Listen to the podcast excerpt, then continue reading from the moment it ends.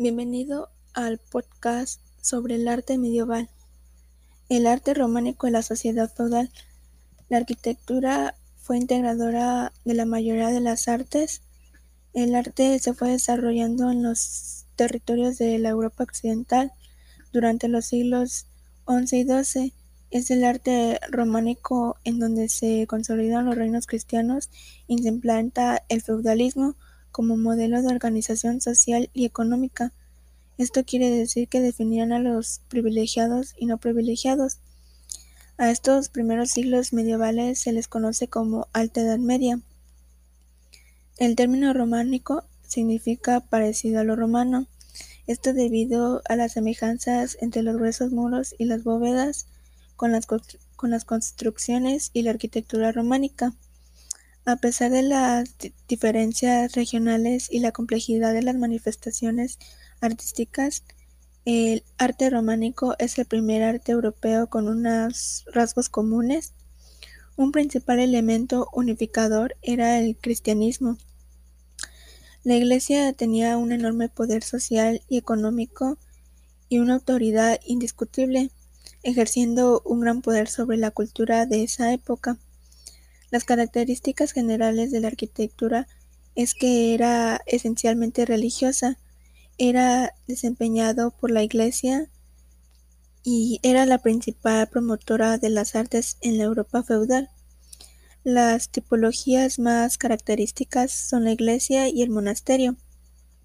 También había arquitectura civil como los castillos, que era la residencia de nobles y reyes, esto como un carácter defensivo. La iglesia servía como espacio para la reunión de los fieles. El material más utilizado para su construcción era la piedra. Su planta separaba el espacio de los fieles y el espacio sagrado del presbiterio. Su alzado tenía elementos sustentables, es decir, que tenía cimientos robustos y estos cimientos se encuentran el muro, las tribunas, el pilar y las columnas. Y los elementos sustentados son el arco, las dovelas, la superficie interna de los arcos, la rosca, la imposta, que es la superficie de la de las que arranca el arco. Y por último la flecha, que es la altura de un arco. La cubierta sería la aportación más importante de la arquitectura románica, al igual que, el abovedamiento en piedra. El exterior de las iglesias románicas son las torres, que estas eran el símbolo de vínculo entre Dios y el hombre, y también del poder de la iglesia, era, eran visibles desde cualquier lugar. Su fachada se encuentra por los siguientes elementos que son las arquíbolas, que eran el conjunto de arcos, las jambas, el tímpano y el partelbe, elemento que divide la entrada en dos partes.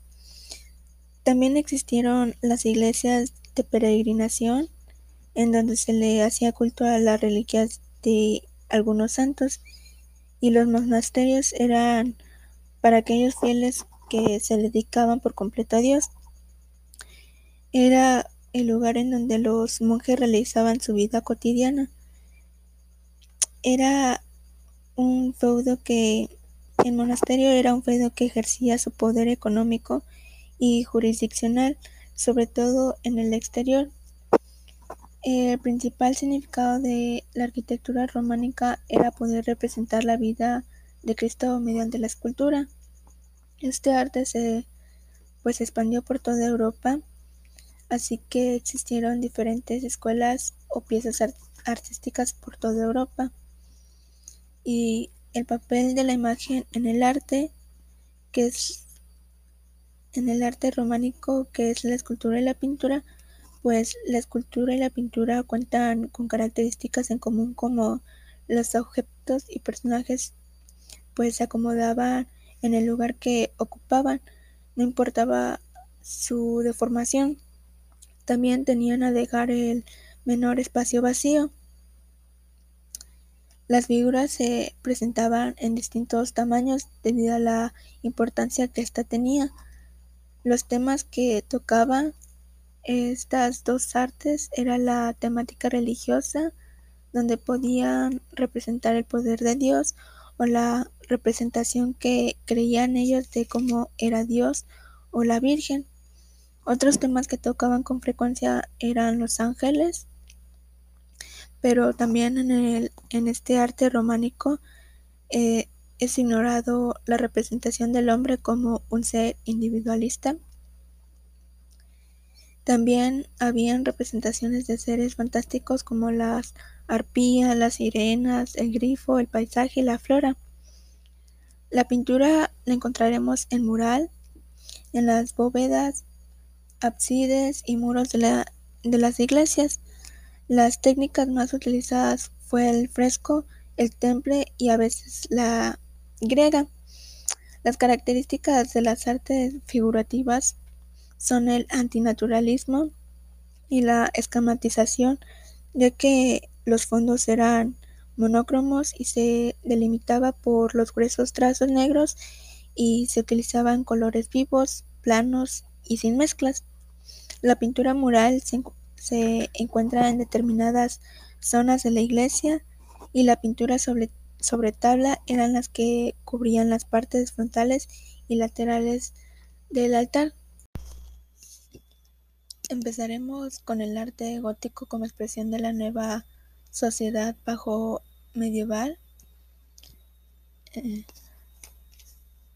la arquitectura civil abarca al principio de este tema como lonja y ayuntamiento. El arte gótico se empezó a desarrollar a mediados del siglo XII, alcanzando su apogeo en el siglo XIII. El término gótico fue aplicado por los teóricos del Renacimiento a una serie de manifestaciones artísticas que se consideraban propias de sus godos, siguiendo una corriente de desprecio por la medieval y de sobrevaloración a lo clásico. Si hablamos del orden político, podemos decir que creció y se fortaleció la institución monárquica, todo esto por la desintegración del régimen feudal. En esta etapa la catedral empieza a tener lugar para la consagración del rey y para celebrar las asambleas políticas del reino así que por lo tanto la catedral fue un edificio gótico por excelencia. Precisamente los obispos fueron los impulsores de su edificación. Las catedrales desarrollaron un papel importante en la sociedad medieval. Por ejemplo, sus campanas regulaban la vida cotidiana de, las, de la ciudad, es decir, que tocaban cada hora para que la gente supiera la hora. Servían también como centros culturales, centros docentes y a veces como fondos para dramas religiosos. Eh, podemos analizar los elementos de la catedral gótica, empezando por los elementos formales como el arco apuntado, que este era un arco más seguro y podía soportar más peso, permitía mayor altura y mayor apertura y la otra era la bóveda de crucería. Esta cargaba todo su peso sobre el muro, pero con el gótico los empujes quedaban centrados en cuatro puntos. Esto hacía que disminuyera el peso de la bóveda. La articulación del muro se reduce a ser un elemento de cierre y no desempeña la función de soporte, como lo fue en el románico. El muro se articula como una estructura diáfana y translúcido en tres niveles que son el nivel inferior, nivel medio, nivel superior. Para la planta de las catedrales se utilizó la planta de cruz latina. La planta de cabecera puede ser poligonal facilitando la colocación de las vidrieras, la, orientación de la misma, que era La orientación era la misma que en las iglesias románicas. En el exterior de la catedral destaca la monumentalidad. La catedral gótica se alza majestuosa en su entorno urbano.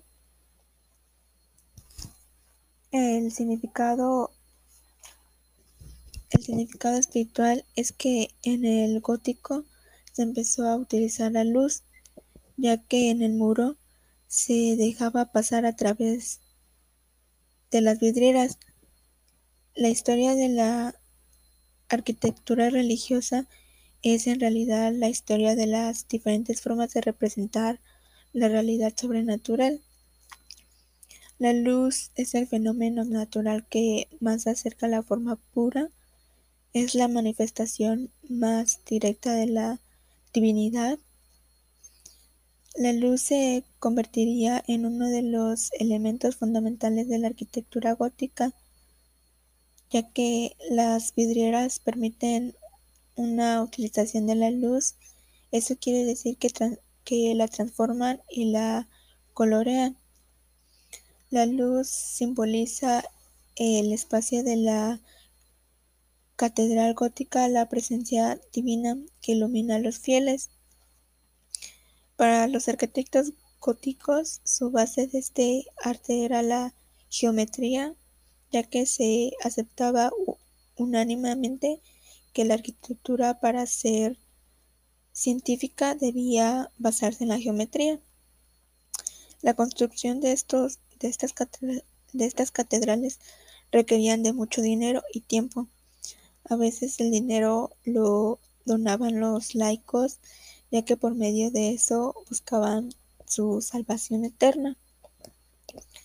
La arquitectura civil reflejaba la perfección de la dinámica social de la época. Esta arquitectura era para satisfacer a las necesidades de la vida urbana un ejemplo eran los palacios, que estos mostraban el esplendor de las monarquías absolutas. Las residencias señoriales eran donde dejaban constancia de su riqueza y poder las, la nobleza y la burguesía. Los ayuntamientos se convirtieron en centros del, poder burgués y en símbolo de la creciente importancia social y de las libertades ciudadanas. Los mercados y las lonjas es donde se llevaban a cabo las transacciones comerciales. La imagen escultórica en el gótico se centra en, el aspecto humano de Cristo. Las características de la escultura en el gótico era que las figuras adquirieran un volumen completo. Como nuevos elementos de decoración escultórica debemos de destacar los gabletes, los resotones y las galerías. También debemos destacar como soporte escultórico a las gárgolas. Estas adoptan una figura humana o de animales fantásticos. La evolución de la pintura gótica consistía en la humanización de los temas religiosos y un tratamiento cada vez más naturalista. Eh, la pintura gótica se divide en cuatro estilos diferentes, los cuales son el primero es el gótico lineal que surge en Francia mediante las manifestaciones más importantes serán la miniatura y las vidrieras. Mm, eh, la palabra miniatura proviene de minio, que esto es un óxido de plomo rojo, uno de los pigmentos que serán más utilizados. El segundo es italo gótico. Este se distingue por dos escuelas que son la escuela sienesa, esta permanece todavía el influjo bizantino y la escuela florentina. La figura de esta escuela es Giotto. Es un pintor que se aparta de la tradición y su pintura sienta las bases del Renacimiento.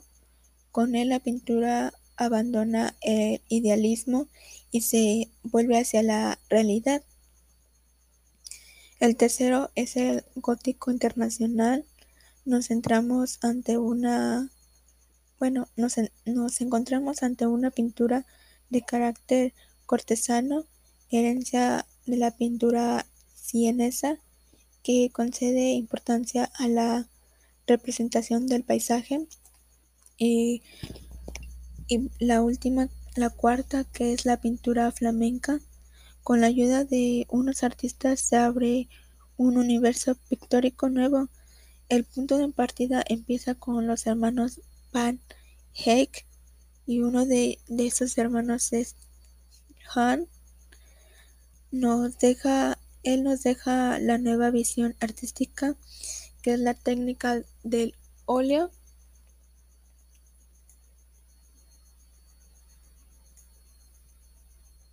y con el óleo es posible reproducir a la perfección las calidades de los objetos y es precisamente esa representación minuciosa de la realidad. Y las vidrieras eh, tenían un procedimiento técnico eh, que su realización se llevaba a cabo en varias fases. Durante el siglo XII la vidriera alcanza su mayor desarrollo en Francia, acentuando su función narrativa. La vidriera se difundirá por toda Europa y su importancia es, tal que influirá en las restantes artes del color como por ejemplo las miniaturas, la pintura franco-gótica o lineal refleja este influjo en contornos muy marcados que recuerdan el emplumado de la vidriera, el uso de los colores fuertes y contrastados y del fondo bidimensionales. El renacimiento, en el renacimiento habrá un cierto rechazo hacia la vidriera, pues el espacio renacentista busca la diafanidad, la nitidez de los límites y utiliza una luz natural. Bueno, aunque en España continuará todavía la tradición gótica de la vidriera.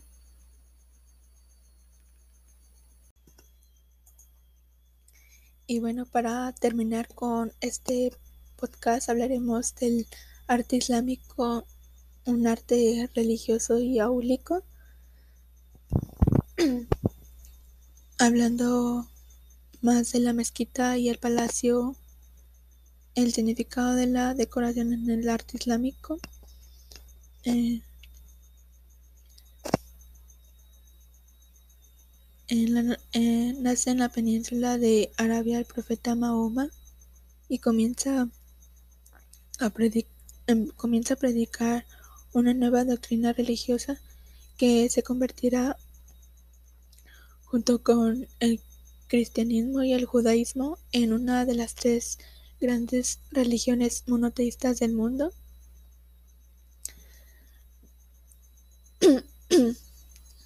La arquitectura es, su manifestación artística más destacada ya que a causa de los principios religiosos, ni la escultura ni la pintura tendrán cabida en este arte.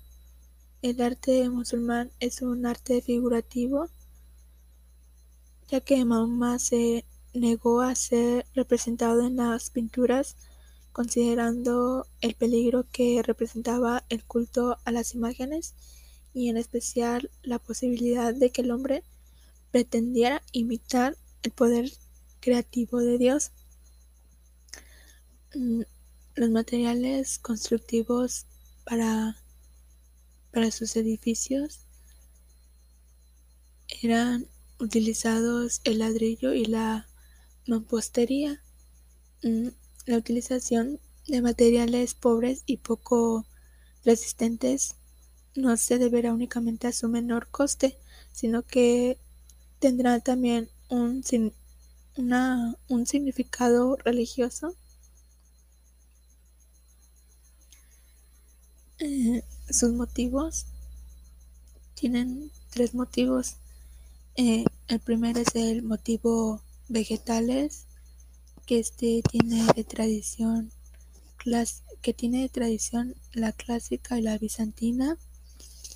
La segunda es las formas geométricas que suponen la representación de la naturaleza. Y la tercera, que son motivos caligráficos. La, la caligrafía será un arte extraordinariamente valorado por los musulmanes, ya que la escritura es el vehículo de la revelación divina contenida en su, en su Corán. Los edificios más significativos de la arquitectura islámica son las mezquitas o templos para la oración y las celebraciones religiosas. Y las mezquitas eran el lugar de oración y reunión para la comunidad musulmana. De hecho, hoy en día eh, en la tele o en internet podemos buscar y podemos ver cómo, cómo, está, cómo siguen todavía esas tradiciones. Por ejemplo, yo he visto que, que cuando ya eh, van a hacer oración, empiezan a, a, por medio de un micrófono o empiezan a, a llamar a la gente a hacer la oración y la planta suele ser la planta suele ser rectangular y en ella se distinguen las siguientes partes que son el patio que era el acceso a una fuente cubierta con un temple para realizar las absoluciones ya que es necesario purificarse antes de entrar a la mezquita. La segunda es la gran sala de oración que como lo dice su nombre pues era donde, donde se juntaban para, para hacer oración. Esta, este está dividida en numerosas naves orientadas perpendicularmente hacia el muro de Qibla en dirección a la Meca, hacia donde los fieles tienen que orientar sus oraciones. Y el tercero son los palacios musulmanes. Son también una herencia la antigüedad clásica simbolizan el poder terrenal de sultanes y califas. Solían tener una estructura cuadrangular amurallada que aislaban la zona residencial del mundo, del mundo exterior. Eh, el arte hispano-musulmán este, eh, los primeros pasos del arte islámico en Al-Andalus estuvieron directamente relacionados con los modelos de Damasco. Abderrahman, Abderrahman I comenzó en el año 785 con la construcción de la mezquita de Córdoba, pieza capital de la arquitectura hispano-musulmán y el edificio más importante del periodo califal. Tras la muerte de Almanzor, a partir del año 1031 se rompió la unidad política de Al-Andalus para fragmentarse en pequeños territorios autónomos, los denominados reinos de taifas. Característica de esta etapa es la construcción de fortalezas amuralladas o alcazabas que servían como residencia de los gobernadores y los cuarteles para sus tropas. Espero que te haya gustado este podcast sobre el arte medieval hasta el arte islámico. Y yo me despido.